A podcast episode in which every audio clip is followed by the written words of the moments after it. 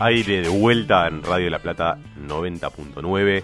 Somos de gira mundial y retomamos el programa para hablar específicamente de las cumbres de las Américas, la novena cumbre de las Américas que se celebra en la ciudad de Los Ángeles, California. Zarpado estado. Eh, uno de mis sueños es conocer California y sus parques nacionales, por ejemplo. Eh, así que bueno, ojalá se me dé, como, se le, como se le dio a Alberto. Y Sergio Massa que ligó un viaje de arriba también, porque no estaban los planes, pero bueno. Hubo varios, ese avión está Varios se sumaban a la comitiva ahí. Está Bisotti también. Está Vilma Ibarra. Está Vilma, oh, pero Vilma se entiende, la mano derecha, así que yo, yo en eso lo entiendo, pero... Todos se quisieron... Pero parece que... subir. Parece ser que Sergio, no es que se enojó, pero viste, se sintió medio medio mal porque ni le, ni le ofrecieron el Ministerio de Producción y, Alberto como para consolar dijo, bueno, pero mira, te venís conmigo ahora. Nos vamos de paseo. Nos vamos de paseo a la Cumbre de las Américas, Los Ángeles, California, y después nos vamos a una, una vueltita para la reunión del G7, ¿no? Que es en julio, ¿no? En Alemania y ya está, con, con eso salió. Está bien, yo ahí, si soy Sergio, digo, bueno, listo, está bien. Eh, estoy más enojado y está todo bien ahora. Eh, pero bueno, volviendo al tema y hablando más en serio, eh, una cumbre en, que va a tener muchos ausentes en Los Ángeles. Por ejemplo, Lucho Arce, Bolivia, no va a ir, no va a asistir, eh, por lo que tengo entendido es por, una cuestión política que tiene que ver con que Estados Unidos no invitó ni a Cuba, ni a Venezuela, ni a Nicaragua, porque son países que están en deuda con la democracia. Pero ojo, ¿eh? Ojo, después para, después para eh, negociar con Maduro el petróleo está todo bien. O sea, ahí no hay, no hay problema de la democracia. De hecho, hoy sacaron varias de las sanciones que tenía Venezuela y muchos, muchas empresas petroleras europeas pueden volver a operar ahí en territorio. celebro, celebro la medida, celebro la medida. Pero bueno, una vez más la hipocresía de Estados Unidos, eh, de los no de los Estados Unidos, perdón, de los de la clase política dirigente de los Estados Unidos, sobre todo de los demócratas, sí. Eh, pero bueno, acá está eh, lo, lo, bardeamos a Maduro, a Maduro, no le dejamos venir a la, a la reunión, pero le seguimos comprando el petróleo y seguimos negociando. Eh, y negocios son negocios. Negocios, business es business. Bien, eh, bueno, Cuba no está invitada por misma razón que no está invitada Venezuela y Nicaragua, porque por supuesto hace cuántos años viene ¿no? el bloqueo comercial de Estados Unidos para con Cuba, así que eh, Canel dijo que bajo ningún punto de vista va a ir porque nadie lo invitó, ¿sí? Eh, que estaba muy honrado de ser el primer eh, de, estar encabezando la lista de los excluidos. Perfecto. Eh, pregunto, o en realidad pregunto no, capaz que la, la gente de otro lado quiere saber, ¿Cuba ha participado en alguna de estas reuniones? ¿Cumbres? Sí. Dos veces Bien. fue invitado. Perfecto, gracias Cipri por el dato. No, no en la primera, o sea, de las nueve en dos estuvo. Perfecto, es lo que importa, tuvo. Así que quiere decir que podría estar tranquilo, no es que algo que se vino no, no, podría, sí, sí. Pero bueno, bien con el dato Cipri ahí atento. Eh, porque la realidad es que yo tampoco lo sabía, así que gracias por aclararlo. Siempre poniendo a prueba. Después, eh, si querías agregar algo.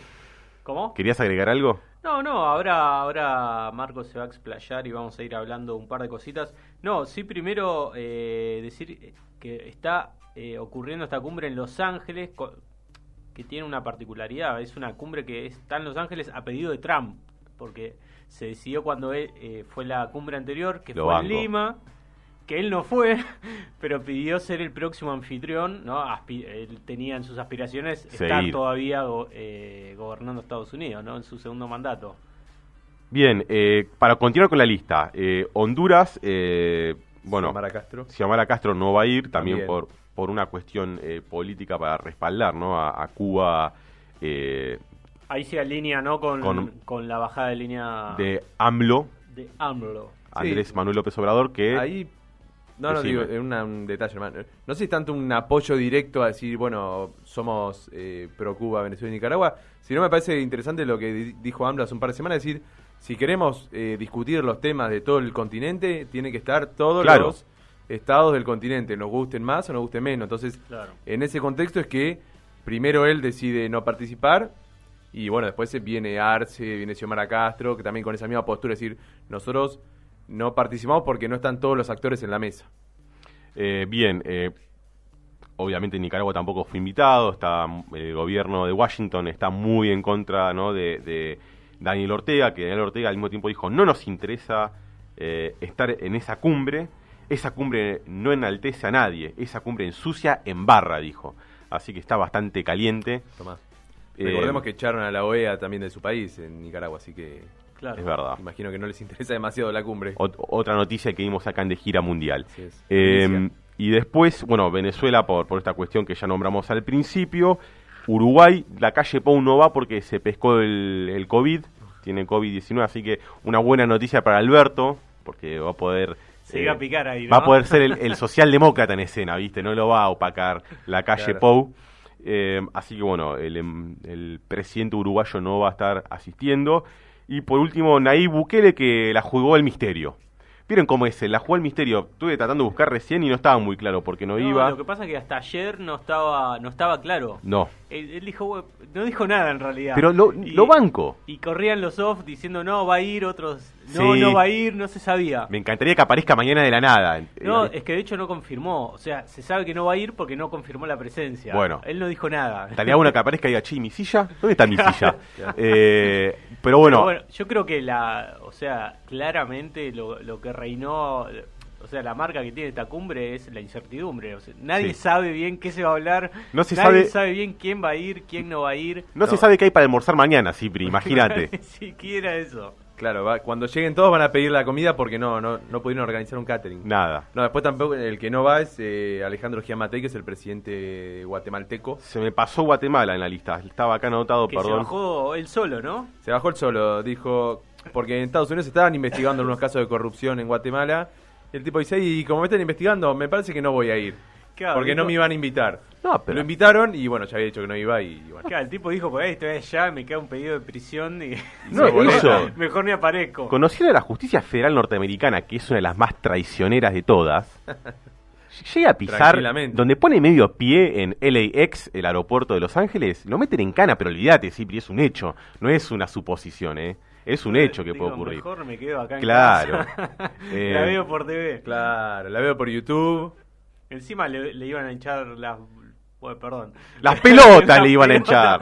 Con el tema migratorio, como dijo, no, ¿para qué voy a ir? Se, sacó un problema encima. Pero bueno, esos son los ausentes, ¿no? De esta cumbre que está marcada por la ausencia. Así que, Marcos, si querés, te cedo la palabra como para que expliques un poco también a qué vienen las cumbres, ¿no? Acá de la OEA. De la cumbre de las Américas, ¿no? Perdón, de las Américas. Ahora vamos a hablar algo de la OEA también, que algún papel cumple en esta situación. Eh, como decías, Andy, recién esta es la novena cumbre, ¿sí? Eh, quizá la más recordada por todos es la del 2005, que fue la que se hizo en Mar del Plata. Ahora vamos a mencionar qué pasó allí. Pero esto arranca en la década de los 90. Puntualmente la primera se hace en 1994 en Estados Unidos también. Fue la, digamos, de todas las, las ocho cumbres previas, fue la única que se hizo en Estados Unidos. Acá repetimos este estado localía, digamos. Eh, en Miami, En Miami se hizo la primera. Bien para unir a los latinoamericanos en Miami. Eh, pero, eh, digamos, el origen de las cumbres de las Américas está bastante vinculado a un contexto determinado a nivel mundial y obviamente a nivel hemisférico de nuestro continente. Por un lado, recuerden, teníamos principio de los 90, fin de la Guerra Fría, ya Estados Unidos se erigió como la gran potencia económica, política, militar a nivel mundial no había en el corto y mediano plazo, por lo menos para ese momento, eh, la perspectiva de que alguna otra potencia apareciera a disputar esa hegemonía.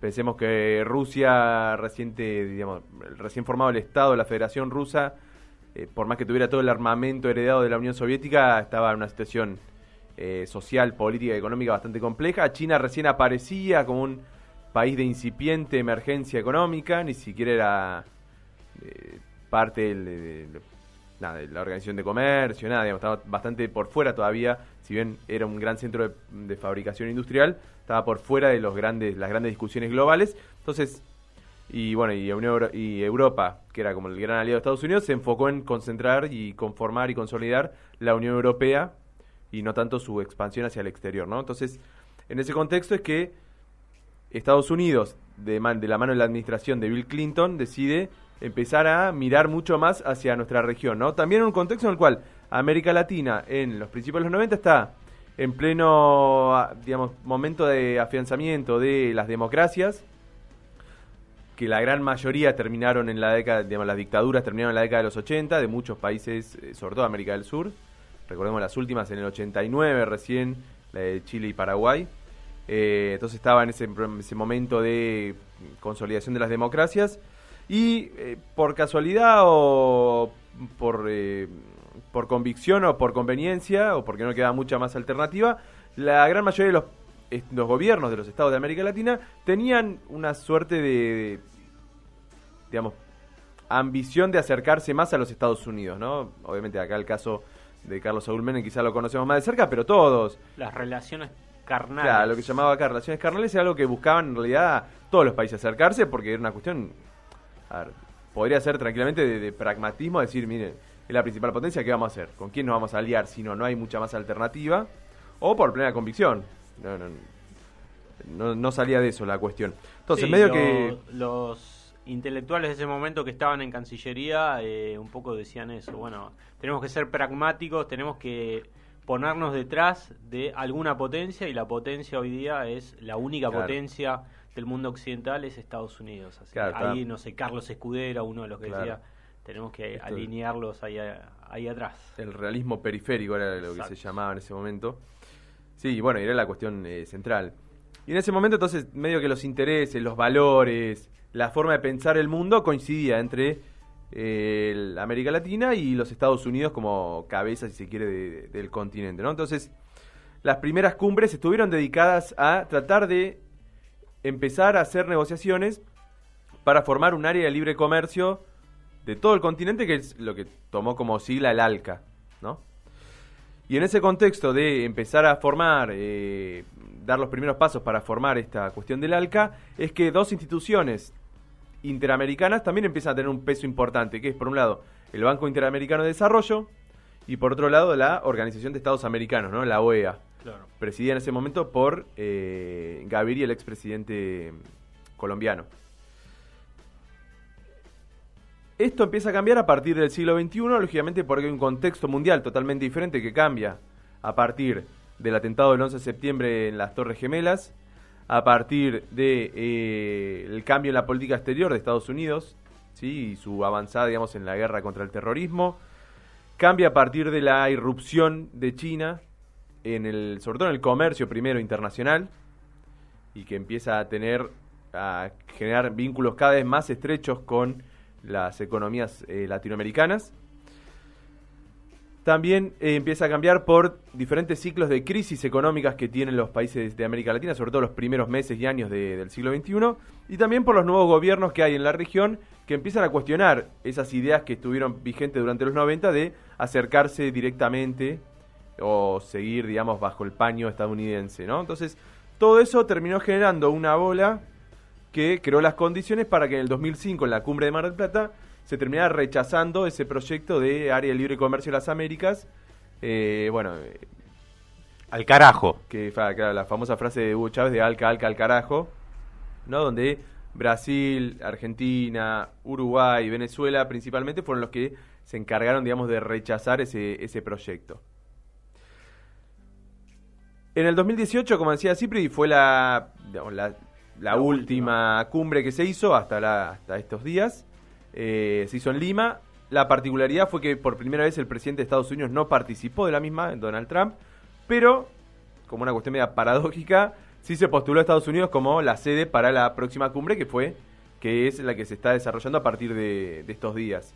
Eh, y acá hay toda una cuestión de si, bueno, Trump por ahí pensaba que como iba a ser reelecto, iba a ser su carta de pues también la cumbre estaba pensada para el año pasado, pero por la pandemia se pospuso todo. Iba a ser como su carta de presentación del segundo mandato para sentar las bases de lo que iba a ser estos próximos años del vínculo Estados Unidos-América Latina. Bueno, no le tocó, ya sabemos lo que pasó, perdió la elección y le toca a los demócratas con Joe Biden a la cabeza hacer ahora este papel de anfitrión, que el anfitrión es quien decide las temáticas a tratar y los invitados también. Por eso está esta discusión de si por qué se invitó o no se invitó a, Cuba, Venezuela y Nicaragua. Ahora, por ahí para contextualizar un poco qué hace Biden con la región, vale decir que no ha habido grandes cambios, cambios significativos de los vínculos que tenía, que tejió Trump, digamos, durante sus cuatro años de gobierno con estos primeros dos años o año y pico, digamos, de gestión de Biden. Porque muchas promesas vinculadas, por ejemplo, al control migratorio o a los inmigrantes que llegaban a Estados Unidos, vinculadas a la designación de recursos para, por ejemplo, obras de infraestructura o recursos financieros para diferentes finalidades, no satisfacieron, digamos, lo que había sido prometido durante la campaña y que se, se esperaba de este nuevo gobierno demócrata.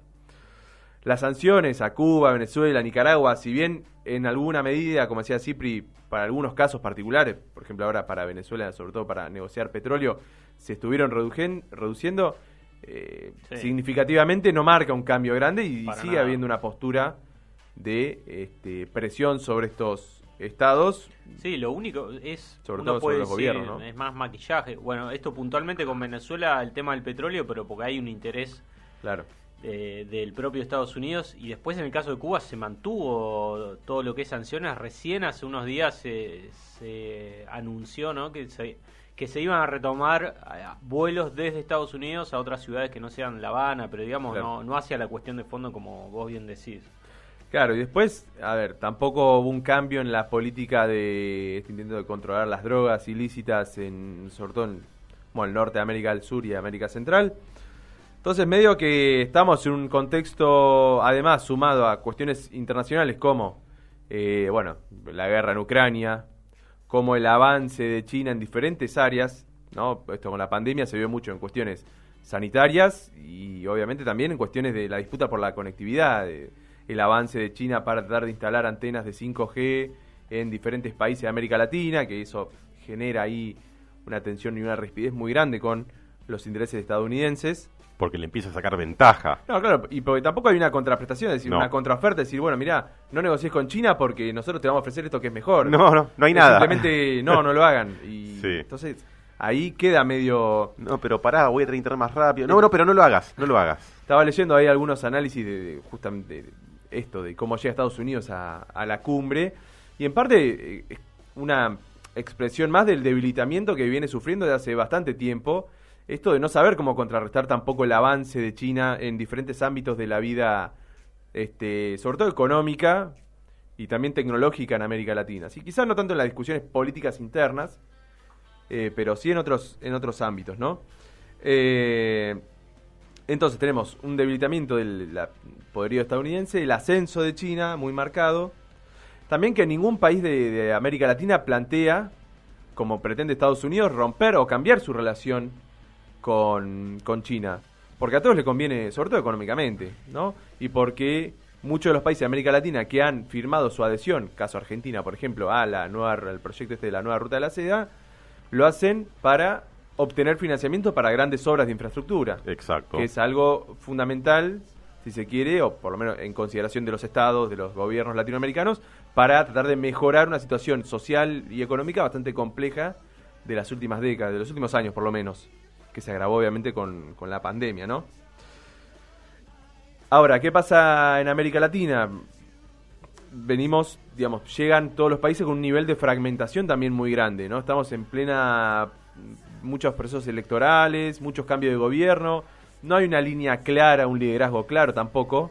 Si bien Alberto Fernández va a participar como presidente de la CELAC, tampoco que todos los miembros que forman parte de la CELAC eh, se embanderan, digamos, detrás de su figura detrás de lo que va a expresar en la cumbre, o lo que puede llegar a expresar, todavía no, pasó, pero va con ciertos reclamos y, cuestiones que tampoco todos apoyan eh, de por sí. Y después, tomando esos dos, de esas dos instituciones que hablaba más temprano, el BID y la OEA, también en los últimos años cambiaron mucho su postura. Pensemos que el Banco Interamericano de Desarrollo tiene hoy como presidente, por primera vez desde su fundación, a un representante de los Estados Unidos, ¿no? A Mauricio Claver Carone, puesto ahí este, por pedido explícito de Donald Trump. Y el caso de la OEA, que preside Luis Almagro, también muy discutido, este, por muchos de los países de América Latina por cómo se ha intrometido directamente en un montón de elecciones, quizá la más paradigmática fue lo que pasó en Bolivia en 2019, pero bueno, en muchas otras estuvo participando de modo bastante nada, conflictivo, digámoslo así, gentilmente, claro. Bueno, más oscuro también si queremos ser un poco más este, concretos. Eh, entonces, bueno, toda esta situación hace que la cumbre actual se dé en un contexto en el cual muchos países deciden no ir, también porque no genera una expectativa de decir, bueno, acá se van a solucionar temas, no sé si vos por ahí tenés ahí los temas que se van a, charlar, y tampoco se, se, ve como un horizonte posible decir, bueno, vamos a ir a Los Ángeles, vamos a hablar y se van a resolver tal, tal, tal cuestión, o se va a ir con una hoja, de, va a salir de acá una hoja de ruta de cómo seguir, por lo menos hasta la próxima cumbre de acá a tres años, con estas temáticas. Sí, sí, eh, como todo en esta cumbre me parece que lo que falta es claridad, ¿no? Esto que decíamos, no, no está claro quién iba, quién no iba, no está claro bien eh, la agenda, ¿no? Porque se iban a discutir supuestamente cuestiones medioambientales, de cooperación, tengo acá eh, la agenda, si querés la repaso. Son cinco cositas que encontré. Eh, como dijiste vos, la cuestión del cambio climático es una de las cuestiones que se van a hablar, la resiliencia contra la pandemia, la democracia del gobierno, la aproximación digital y la recuperación de la economía. Esos eran como los cinco temas. Claro, son todas cosas como demasiado en el aire. Y que nadie puede no estar de acuerdo, apoyemos la paz mundial. una, sobremesa, una sobremesa asado un domingo al mediodía, más o menos. Cuestiones así puntuales que, se empiezan a colar en la mesa. Una es la del Banco Interamericano de, Desarrollo, que parece que Biden está interesado en darle más peso para justamente empezar a impulsar eh, inversiones en distintos países de América. Hay que ver qué pasa y bueno, y a partir de esas inversiones, eh, digamos, acrecentar la figura de Estados Unidos en la región. Lo que pasa es que es una promesa que, no sé, hoy hablabas del caso de las inversiones en Centroamérica y es uno de los reclamos, por ejemplo, que viene desde ahí, que, dicen, bueno, para la cuestión migratoria, supuestamente Estados Unidos iba a poner miles de millones de dólares y, no están. Eh, la cuestión migratoria es otra que se está colando ahí en la agenda, sobre todo porque eh, el lunes, ¿sí? coincidiendo casi con la fecha de la Cumbre de las Américas, el lunes en el, desde el sur de México, desde la región de Chiapas, comenzó una nueva caravana migrante. Hace un tiempo que no, veíamos esas imágenes, pero en este caso son 15.000 personas que empezaron a caminar desde, desde Chiapas. Eh, ya caminaron 8 kilómetros, salieron desde la ciudad de Tapachula. Eh, bueno, ya clásicas, ¿no? Ya clásicas, pero ahora, digamos, como de un... De un las, no sé si llegaron a ver fotos, son bastante impresionantes. Son kilómetros y kilómetros de personas marchando. Lograron avanzar 8 kilómetros hasta, bueno, se encontraron con una primera barrera de, eh, de control de migración, digamos, de las fuerzas de seguridad mexicanas. Pero, digamos, eh, la cuestión migratoria y yo creo que va a ser ineludible, ¿no? Se va a tener que charlar porque tenés 15.000 personas caminando en México eh, hacia la frontera de Estados Unidos. Eh, nombrás Almagro y hoy, si bien todavía los presidentes, bueno, decíamos, ¿no? Se van a empezar, las reuniones bilaterales van a ser mañana. Hoy ya empezaron algunas reuniones eh, de ministros. Bueno, por ejemplo, Cafiero tuvo una reunión con, con los, sus pares, ¿no? con los distintos cancilleres. Más temprano, eh, Almagro ¿sí? estuvo ahí en, un, en una mesa debatiendo con una periodista distintas cuestiones sobre, sobre libertad de prensa, democracia, derechos humanos. Bla, bla, bla, bla. Bla, bla, ¿Al mugre? Al mugre, me encantó al mugre. Eh, y fue interrumpido a los gritos. Se dio una situación muy particular porque era, era como una mesa, ¿no? Estaba la, periodista, estaba él, estaba la prensa y había muy pocos eh, espectadores, podemos decir. Uno de ellos se para de repente y lo interrumpe. Eh, era, se supone que es un ciudadano estadounidense, un ah, perfecto. video. Pero está hablando tres minutos y medio más o menos. Eh, en general esas situaciones duran pocos segundos porque interrumpe a alguna gente de seguridad y se lo lleva. Y él empezó a los gritos, Almagro al principio le contestó y después, bueno, no le quedó otra que escuchar, donde lo acusó de ser un títere de Estados Unidos, lo acusó de ser, eh, de apoyar golpes de Estado en Venezuela, golpes de Estado en Bolivia. Bueno, finalmente después sí, lo, eh, llega alguna gente de seguridad. No, la, acusación más fuerte me parece ahí, la hablaba de lo de Bolivia y sobre todo porque lo acusaba directamente de haber fomentado un golpe de Estado que terminó masacrando a el, el señor este que no sé quién era, pero que, lo, increpó ahí públicamente, le, recriminaba las masacres en Cata y Sacaba donde murieron por lo menos, eh, que son los casos confirmados, 36 personas que manifestaban este, contra el gobierno de facto de ese momento. Y hago un pie de página, porque me hiciste acordar, ¿no? Eh, en relativo a estas masacres y, al golpe de Estado en Bolivia, ayer salió la noticia de que hay más armamento que habría mandado el gobierno de Macri eh, apoyando, para apoyar al golpe de Estado. Armamento que a su vez, eh, bueno, periodistas que están investigando, y es, es armamento que compró Argentina para la cumbre del G20 que fue en el 2018. Noviembre de 2018. Así que bueno, hay toda una trama muy turbia, porque además dicen que se lo compró a bueno, a empresas muy turbias ligadas al, golpe de Estado. Bueno, así que una trama asquerosa. Eh, al rato, cuando Almagro se levanta, se va uno que, que entra, digamos, a esa mesa de debate, es Blinken, el secretario de Estado, y nuevamente otro espectador se para y lo interrumpe también a los gritos. Esta vez lo sacaron un poquito más rápido, pero directamente... Blinken tiene un poco más de peso, me parece, que, Almagro. Tenía, tenía una muchacha ahí cuidándolo.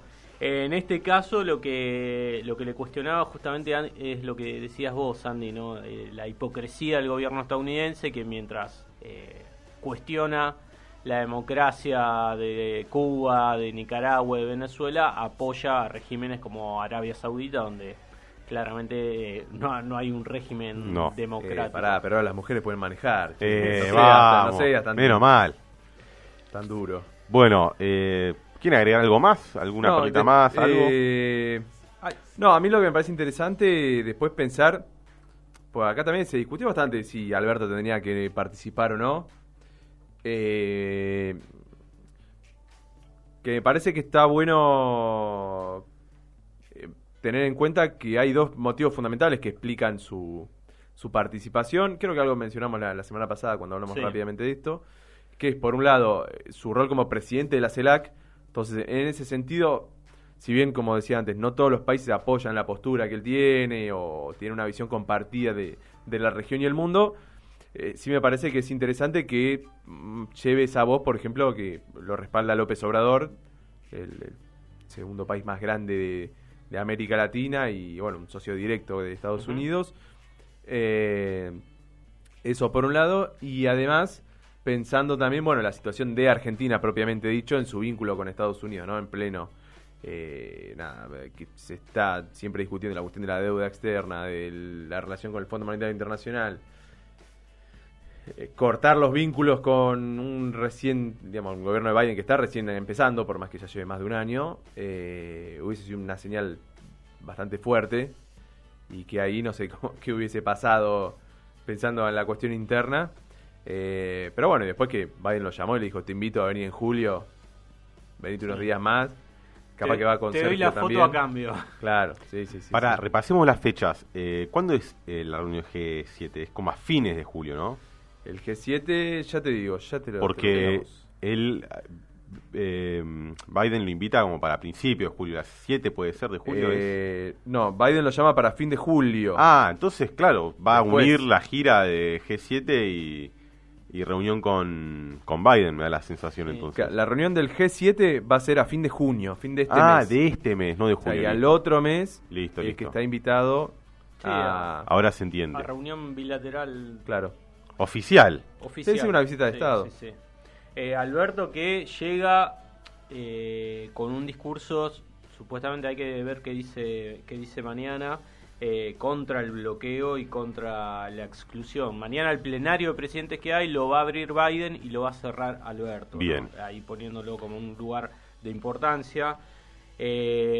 Volvimos al mundo. Volvimos al mundo. Sí, se bajaron ocho presidentes. bueno, el que quedó era él. Eh, pero bueno, él dijo, va, él no, pero digamos, funcionarios que lo acompañaban eh, plantaron postura, ¿no? Porque Maduro hace unos días dijo, bueno, que vaya Alberto como presidente de la CELAC y que hable por aquellos que no estamos. Bueno, lo que lo que dijeron es, bueno, no, no va no va a hablar por esos países que no fueron invitados, pero sí va a tener un discurso más alineado con lo que decía México de poco decir, más crítico. Bueno, el bloqueo no tiene que existir, no se tienen que excluir ningún, ningún país de, de estas cumbres. Maduro también dijo algo que me parece interesante, a ver, hay que ver si se recoge el guante, que dijo, bueno, lo que tiene que pasar a continuación de esta cumbre es una reunión de la CELAC, Alberto debería convocar una eh, reunión de la CELAC y tendría que invitar a Biden. para, para que escuche la voz de los pueblos latinoamericanos. Estaría, claro que no va a ir, pero bueno. No, pero sería muy lindo eh, que suceda. Eh, Por ahí se queda dormido en la mesa. sí. Alberto, entre las reuniones que va a tener, va a estar con el primer ministro canadiense, con Trudeau. Bueno, va, Le encanta eso. Se, se, va a reunir con Pedro Castillo. Por ahí va a tomarse una birra como Boric con Trudeau ahí en un pub. Qué se, va, se va a reunir también con Boric, eh, donde supuestamente va. Eh, trascendió que van a firmar un, un acuerdo para la construcción de un gasoducto entre Chile y Argentina, sí, que era una cuestión que charlaron cuando Boric visitó a nuestro, nuestro querido país. Y finalmente eh, se va a reunir no con un presidente, pero sí con el presidente de la General Motors. No con un presidente de un país, pero digamos sí con... Y bueno, pero económicamente... El presidente de la General Motors se supone que, bueno, van a hablar de, de, inversiones. De poner guita, que ponga, que ponga guita la General Motors, dale, no, no marreten más. Bueno, eh, ¿Les parece si damos por terminado por lo menos el bloque de la cumbre o hay alguna info que está escapando? Eh, Pregunto por el horario más que nada. No, después hay que estos días habrá que estar atento a ver qué se discute puntualmente dentro de la cumbre. Yo creo que para el miércoles que viene vamos a tener ya todo más cerrado, más cocinado. Y tenemos los plenarios de presidentes, ahí nos van a dejar alguna perlita. Obvio, siempre hay las perlitas. Lo que está ocurriendo paralelamente, como para cerrar, es la cumbre de los pueblos, ¿no? Que siempre paralelamente a la cumbre de las Américas está la cumbre de los pueblos, donde movimientos políticos y sociales convocan a referentes, eh, a distintos referentes de movimientos sociales, de partidos políticos de toda la región, no sé, como el movimiento Sin Tierra brasilero, como uno de los más importantes Trascendieron algunas de las cosas que, se van a discutir, como la, el pedido de no intervención de Estados Unidos en otros países, eh, la solidaridad con luchas antiimperialistas también en la región, denunciar las sanciones a Cuba y a Venezuela, con la particularidad de que la delegación cubana, que era de casi 20 personas, eh, no va a poder ir tampoco porque Estados Unidos le negó la visa a todos los que pretendían llegar eh, a la cumbre de los pueblos. Desde Argentina, la representación más fuerte va a ser de Ofelia Fernández. Eh, fue invitada no sabía a debatir, eh, creo que en una mesa de género, política y género, algo así se llama la mesa. ya está, entiendo que ya está en Los Ángeles o estaba llegando en estas horas. O sea, la representa. ¿Fue en el avión oficial, en el viaje con el presidente? No, en un vuelo, ah. en un vuelo particular. en un charter. Bien. eh,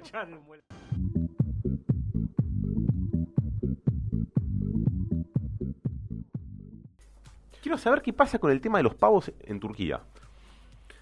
La verdad que ha sido una semana movida en Turquía. Eh, el jueves pasado, 2 de junio, se aprobó en, la, Naciones Unidas, en la ONU, un pedido que hizo el gobierno turco, obviamente eh, representado por la figura de este, Recep Tayyip Erdogan, donde le pedía a eh, la ONU que reconociera como nombre oficial de, Turquía en las instituciones internacionales el nombre, lo voy a deletrear en español, ¿no? Turquille. Sí. ¿Y cómo sería en turco? Turquille. ¿Turquille? no, no sé, como la pronunciación, qué sé yo. Mientras vos vas hablando, yo voy buscando. Dale, buscame la pronunciación. Pero esto sobre todo para reemplazar eh, su nombre en inglés, que es el que aparece en todos los organismos internacionales, que es el de Turkey, ¿no? ¿Cómo sería en inglés, Andy? Turkey. Turkey que su este que eso significa pavo. Entonces dice, para cambiar un poco la imagen de, del país y que no se asocie a Turquía con un pavo,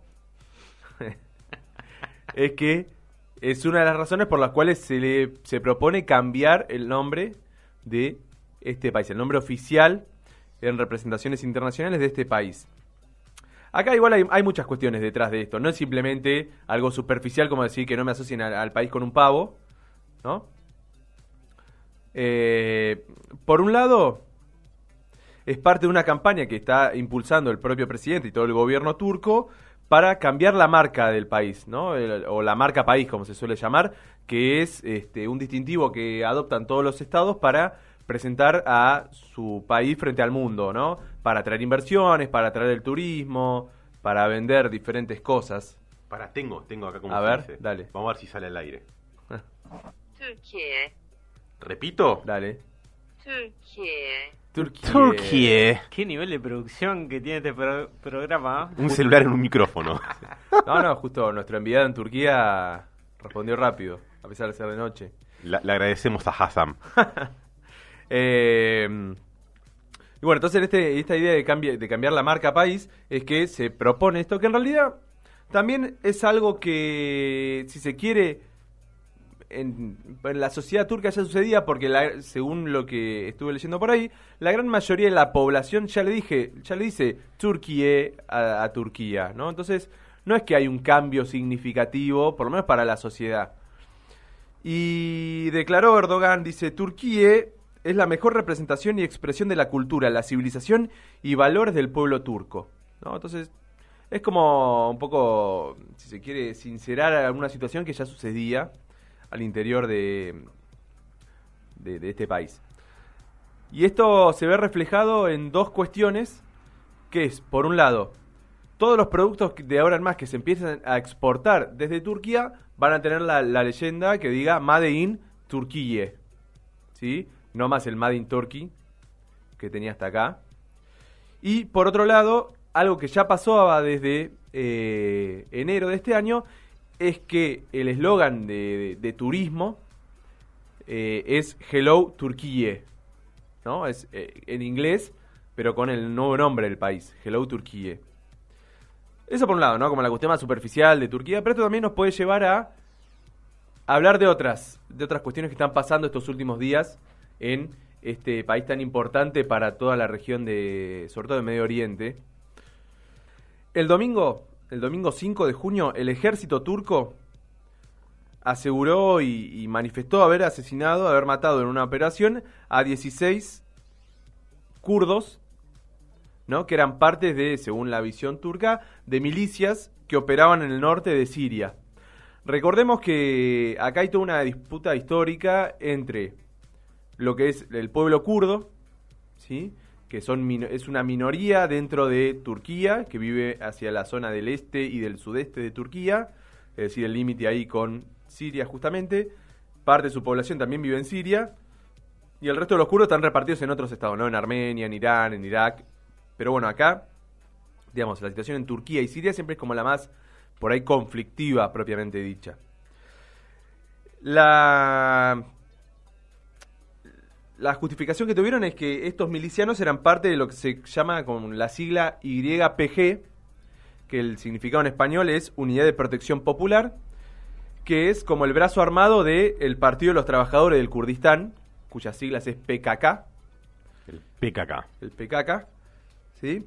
Que es una organización, digamos, eh, kurdo-siria, ¿sí? O sea, de, población kurda, de la, de la población kurda que vive en Siria que tiene una posición laica, ¿no? También entra en tensión ahí con algunas este, posturas más cercanas a la islamización que propone Erdogan de la sociedad turca más conservadora. Según Erdogan, el PKK tiene presencia muy fuerte en toda esta zona del lado turco de la frontera con Siria, entonces también por eso propone combatirlos digamos que dentro de Turquía se ha declarado, se ha declarado al Partido de los Trabajadores del Kurdistán como una organización terrorista, ¿no? Entonces, bueno, eso lleva a, avanzar militarmente sobre este, estos, estas zonas. Lo que pretende el gobierno de Turquía es crear una franja de seguridad de 30 kilómetros de ancho, ¿no? que es una distancia considerable, a lo largo de toda la frontera entre eh, ambos países, entre Siria y Turquía, pero del lado de Siria, ¿no? No, sea cuestión de que esa cuestión de, la, de poner una zona de seguridad le quite territorio soberano a Turquía, ¿no? Aprovechamos para este, avanzar sobre el territorio sirio también. Tenemos que tener en cuenta que mucha de esta población eh, kurda, de la cual ahora se, se hace cargo de, pelear este, Erdogan, durante todo lo que fue el periodo 2011 en adelante de la guerra civil en Siria, tuvo una participación muy activa incluso hasta con apoyo y financiamiento de parte de Estados Unidos, para pelear contra las eh, el Frente Popular de Liberación de Siria, que eran muchos grupos islamistas que buscaban derrocar al gobierno de Bashar al-Assad. Este, entonces, justamente esos, eh, esos grupos islamistas que buscaban derrocar a Bashar al-Assad estaban apoyados por Turquía. Entonces también esa confrontación que hubo al interior de Siria durante la guerra civil influye en mayor o menor medida en estas acciones que se están este, realizando ahora. Y hay que decir, como por ahí para cerrar esta cuestión, todavía no sabe bien cuál es el plan, eh, por más que esté la idea esta de, la zona de, control ahí en la frontera, no sabe bien cuál es el plan final para este avance militar y este envío de más tropas a, toda esta zona fronteriza por parte de Erdogan, pero que de facto ya Turquía controla muchas zonas del norte de Siria donde habita una población considerable, no, no una mayoría, pero sí una parte considerable de la población kurda que habita en Siria, ¿no? Entonces, esa cuestión ahí está permanentemente en conflicto. Y por ahí como un dato es que estamos en ya a un año de elecciones presidenciales también en Turquía, ¿no? En junio del año que viene, es decir, exactamente en un año, van a haber elecciones presidenciales donde se va a volver a presentar Erdogan a ver si, bueno, si va por una nueva reelección y empiezan a aparecer algunos movimientos ahí opositores que tienen algún tipo de proyección, digamos, a futuro.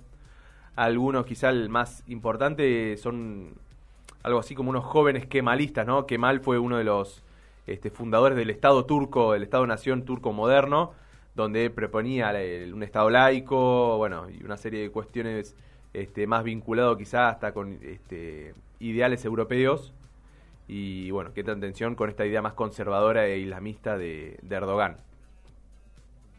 Em, en relación a esto de los kurdos, eh, es una de las razones ¿no? Eh, para el veto que está, que está impulsando Erdogan desde Turquía contra el ingreso de Suecia y Finlandia eh, a, la, a la OTAN, ¿sí? porque eh, usando el, argumento que dice, bueno, estos terroristas según, según Turquía, pero también la Unión Europea entiendo que lo reconoce como una organización terrorista, eh, muchos de ellos terminan como refugiados, terminan viviendo tanto en Suecia como, como en Finlandia, entonces él dice, bueno, no podemos aceptar a estos países dentro de la organización del Atlántico Norte. Eh, no, y un datito para agregar, hoy hablábamos de Maduro, ahora hablábamos de Turquía. Eh, Maduro inició eh, en el día de ayer una gira euroasiática que está envuelta en muchísimo misterio. Porque él dijo, sigan mi Twitter y se van a ir enterando, va a haber un montón de novedades, como que está ahí. Se vienen cositas. Se vienen cositas, sí. No, pero no hay una... No, hay una agenda, ni siquiera se sabe a dónde va a ir. Ni los temas que se van a tratar, nada. Pintaron esas vacaciones. Se, se sabe que se va cinco días, que inició en Turquía, estuvo fue hoy fue recibido por Erdogan con todos los honores eh, de un presidente a otro presidente. Se sabe que discutieron cuestiones energéticas, cuestiones ligadas al turismo, cuestiones ligadas a la minería, inversiones, pero no mucho más. Y no se sabe, no se sabe cómo va a seguir la agenda de Maduro. Así que bueno, habrá que estar atento a su Twitter. Al sudeste asiático va a ir seguro, ya te digo. Veremos. ¿Vos decís? A Vietnam ahí, visita de Estado. Eh, ¿Algo más, eh, Cipri? ¿Tenías alguna alguna cuestión para comentar? No sé, Marcos, si tenías... No, yo tenía algo rápido sobre Colombia y, no menciono más. Eh, estamos, recuerden, en plena campaña para la segunda vuelta que se va a realizar el 19 de junio, es decir, dentro de 10 días nada más. Y hasta ahora hay, eh, recuerden, segunda vuelta entre Gustavo Petro y esta sorpresa de Rodolfo Hernández, este, el viejito de TikTok, este medio outsider de derecha, bueno, este tipo de cuestiones. Muchos de los candidatos ya expresaron su apoyo a Hernández. Y a un dato que llamó la atención es que Sergio Fajardo, el candidato del centro, que sacó 4% de los votos, que no es muy significativo, pero bueno, es una figura política que tiene cierta relevancia, por lo menos mediática sobre todo, declaró que no votará por Petro. Tampoco manifestó su apoyo concreto a Hernández, pero dijo a Petro no lo voto. Bueno, como para tener ahí presente. Después entre ambos, entre Petro y Hernández, hay acusaciones cruzadas de corrupción. Dijimos la semana pasada que Hernández tiene un juicio encaminado por eh, una licitación medio amañada que tuvo durante su periodo como alcalde de Bucaramanga. Y el juicio va a arrancar el 21 de junio, es decir, dos días después de la segunda vuelta. O sea, puede estar dos días después electo presidente yendo a declarar, o bueno, no sé cómo hará su estrategia de defensa, o bueno, como candidato derrotado, también encarando ese juicio este, por irregularidades. Hoy apareció, ayer en realidad, le tiró la pelota a Petro diciendo, una, subió un documento de la Fiscalía de Bogotá, cuando Petro era alcalde de Bogotá, diciendo que había una licitación media rara con 100 motos eléctricas que se compraron.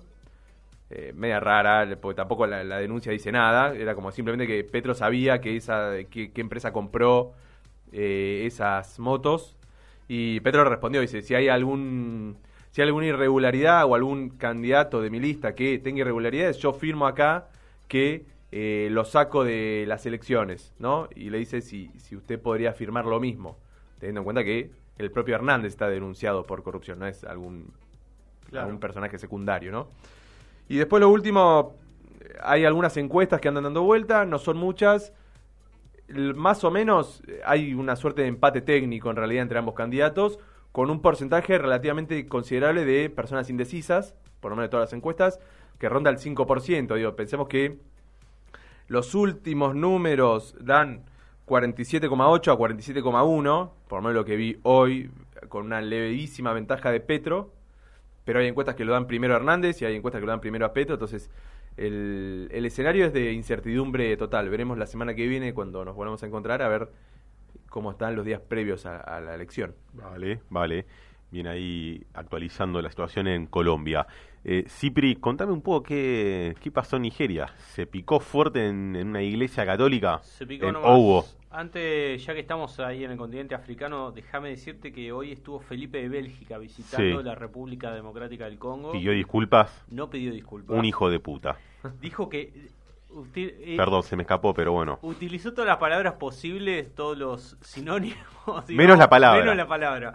No, dijo que lamentó el régimen colonial que fue basado en la explotación y la, y la dominación, pero en ningún momento se disculpó oficialmente, ¿no? Recordemos que en República Democrática del Congo, colonia de Bélgica, eh, Leopoldo II la gobernó Augusto Piacere. Augusto Piacere sin ningún tipo de control entre el año 1885 y 1908. Se calcula que en ese, entre esos años mató, o sea, mandó matar entre bueno, es una las cifras son tan grandes que entre 5 y 10 millones de personas, más todos los mutilados, ¿sí? Había hay un montón de casos de mutilación de brazos. De los peores tiranos, Leopoldo. Terrible, terrible. Se suponía, además de todo el saqueo que ocurrió en el país, se esperaba que pidiese disculpas, no las pidió, lamentó ¿sí? Eh, eh, el régimen colonial y sí tuvo como un gesto ahí más eh, simbólico que fue devolver una máscara de uno de los pueblos a los que se saqueó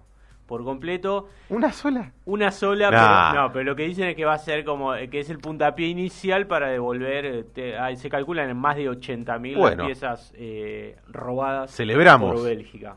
Yo qué sé, sí, no hubiese estado... No cantamos y bailamos, pero celebramos. Sí, podría haber pedido disculpas. Sí, Lo que pasa es que, bueno, hay que decir que Felipe de Bélgica es eh, un pariente lejano de Leopoldo, así que, y bueno, me da la sensación que sí. no quería quemar a, a, no sé, un, al tío, al tío abuelo abuelo.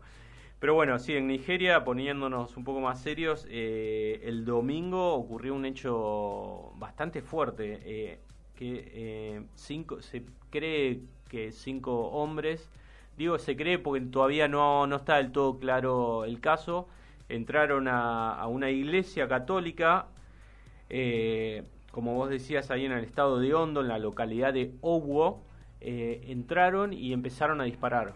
¿sí? de manera indiscriminada y mataron un mínimo de 50 personas. Hasta el momento se sabe que murieron 50 personas, donde entre esos muertos, por ejemplo, hay bebés. ¿sí? Entonces, los disparos ocurrieron casi todos adentro, pero también después salieron a, la explanada de la iglesia y siguieron disparando. Y entre los fallecidos adentro y afuera son más de 50, hay muchos heridos graves. Eh, así que bueno, un hecho bastante tenebroso, eh, bastante macabro, que tiene la particularidad de, eh, de que, del lugar en el que ocurrió, ¿sí? que fue en el sureste. Eh, hay que decir que Nigeria. Eh, Nigeria es uno de los grandes países de África en todo concepto. Eh, es un país que tiene más de 200 millones de habitantes, y, pero tiene un problema bastante importante con grupos radicales, grupos muy violentos en el centro y en el noreste del país principalmente. donde actúan distintos grupos terroristas, pero también hay muchas bandas de secuestradores ¿no? que bueno, se dedican justamente a secuestrar gente y pedir rescates eh, después a cambio. El grupo más importante ahí en el norte es Boko Haram, ¿no? que hemos hablado acá en el programa por secuestros, ¿no? que caían, llegaban a una escuela, secuestraban, no sé, han secuestrado más de 200 internos, más de más de 200 eh, alumnas, por ejemplo. Eh, muchas de ellas, de, de esos casos, después no se sabe qué, pasó. Algunas volvieron embarazadas. Algunas volvieron, pero muchas otras no volvieron, ¿sí? No se sabe si fueron asesinadas, si fueron llevadas a otros lugares. Hago el comentario de que volvieron embarazadas, no como un comentario de, sino de que las violaron y volvieron embarazadas. no deseado. claro, exactamente. Eh, pero bueno, todo eso ocurre en el centro y en el norte del país. Esta localidad, este estado que es el estado de Hondo, que está en el sureste, se, una de las cosas, digamos, por las que se destaca es por, o se destacaba hasta el domingo por ser un estado bastante pacífico. No, no, todas estas cosas no ocurrían, no habían ocurrido nunca y de repente, eh, bueno, el domingo irrumpió esta gente, mató, masacró más de 50 personas, un, número muy impactante. Eh, y bueno, se está investigando. Hasta el momento no se sabe bien eh, quién comandó el ataque. Lo que se está, eh, la, investigación lo que, lo que dio a conocer es que están sospechando de eh, una agrupación que las siglas en inglés son IPOP, traducido sería el pueblo indígena de, eh, de Afro, que es una región que está abogando por la secesión de esa región del resto de Nigeria. Entonces, se cree o se está dando a trascender que probablemente hayan sido ellos eh, los que encararon este atentado tan triste ahí en el sur de, de Nigeria. Para terminar, me, me voy a, al continente europeo y con esto cierro porque hoy también hubo, se presume que hubo un atentado en Berlín, no sé si, si estuvieron viendo sí, imágenes. un auto. Un auto, primero se hablaba si era un accidente o no, pero al parecer por una carta, una declaración que se encontró, eh, al parecer eh, fue un, un, atentado donde una, de un germano armenio muy joven, 29 años, atropelló a varias personas matando a una mujer, que era una maestra que estaba ahí con sus alumnos paseando eh, y dejó más de 10 heridos, 5 de ellos graves. Bueno, bien, Cipri, ahí con la, esa nota último momento de, de Berlín. gira mundial. Bien, sí, porque hace muy poco, fue hoy, hace un rato, ¿no? Fue a la tarde y bueno, ya se hablaba de que probablemente sea un atentado, pero no estaba claro. Antes de venir al programa, por lo último que me fijé, ya daban por hecho que, fue un atentado. Bien, eh, yo traje como, como para comentar un, rato, así un brevemente, una cuestión que está ocurriendo en Gran Bretaña, si recuerdan, hace un año más o menos aproximadamente, un poco más, saltó a la ficha de que Boris Johnson, a lo igual que Alberto, había hecho una clandes, ¿no? Parece que Boris festejó Navidad, festejó la despedida de, la oficina de tal asesor, y había alguna filmación de él bailando el trencito en, en un boliche vacío. Eso es lo más fuerte. El tipo no se iba a ir hasta que, hasta que no cayera borracho, no se iba a ir de ahí. Lo cual, em, bueno, despertó mucha, mucho enojo ¿no? en la población británica y sobre todo en los políticos. Y bueno, em, ayer, ¿no? Lo que, fue 7 de junio, Boris zafó, ¿sí? Zafó de una moción de censura que le hizo el Partido Conservador, del cual él es miembro. ¿sí? Era, era una eh, moción de censura interna, o sea, el mismo partido lo, lo, iba a correr, sí, pero bueno, finalmente la votación salió favorecida a él, eh, de los, creo que son 359 congresistas del, eh, perdón, eh, miembros del Parlamento conservadores, no de su partido, Em, así que 211 de esos 359 votaron a favor y 148 en contra. perdón, a favor, eh, perdón, en contra de que se vaya eh, y eh, a favor de que se vaya los 148. Exactamente. casi un 40%. Claro, 59% para, para que se quede y 41% para que se vaya, sería más o menos el porcentaje.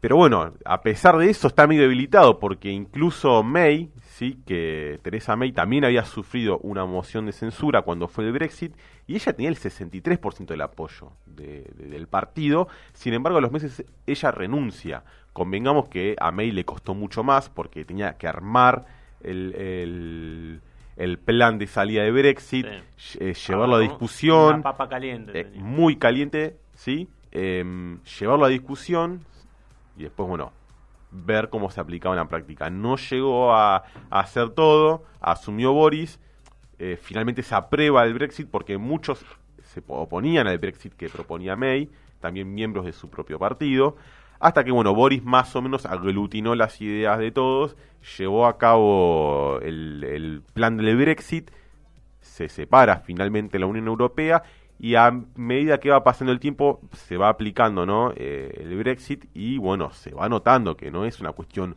eh, muy simple de aplicar y bueno, empieza a haber problemas en la economía, ¿sí? Eh, tiene una inflación del 9% anual Inglaterra, lo cual es un número bastante elevado para la, segunda economía de Europa, ¿sí?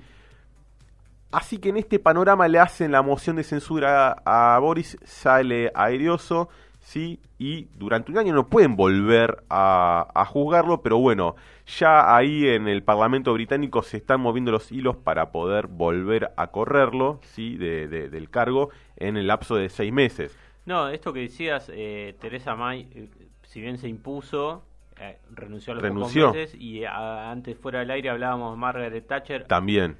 Sí, impuso y a las 48 horas estaba renunciando. Como que si bien eh, salís airoso te deja como en una situación bastante frágil dentro de tu propio partido. Es la situación de Boris.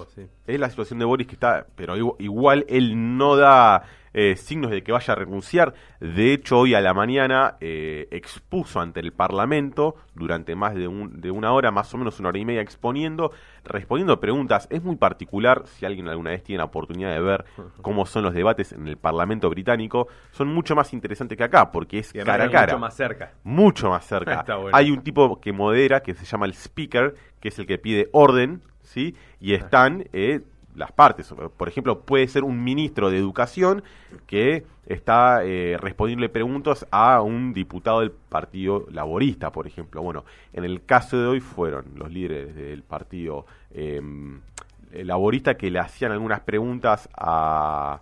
y también del conservador que le hacían preguntas a Boris. Y Boris tenía que ir respondiéndolas. La verdad es que el video, vi algunos fragmentos, es espectacular. Boris matándose la risa respondiendo las preguntas, todos muy jocosos, incluso los que, incluso los que hacían las preguntas, por ejemplo, le acusaban de que eh, él había prometido más inversión en salud y que eso no estaba sucediendo, que estaba muy deteriorada la salud, que la pandemia se eh, zafaron de la pandemia porque justo llegaron las vacunas. Em, también, bueno, él se defendía diciendo que ya eh, cuando él asumió el sistema de salud era un desastre.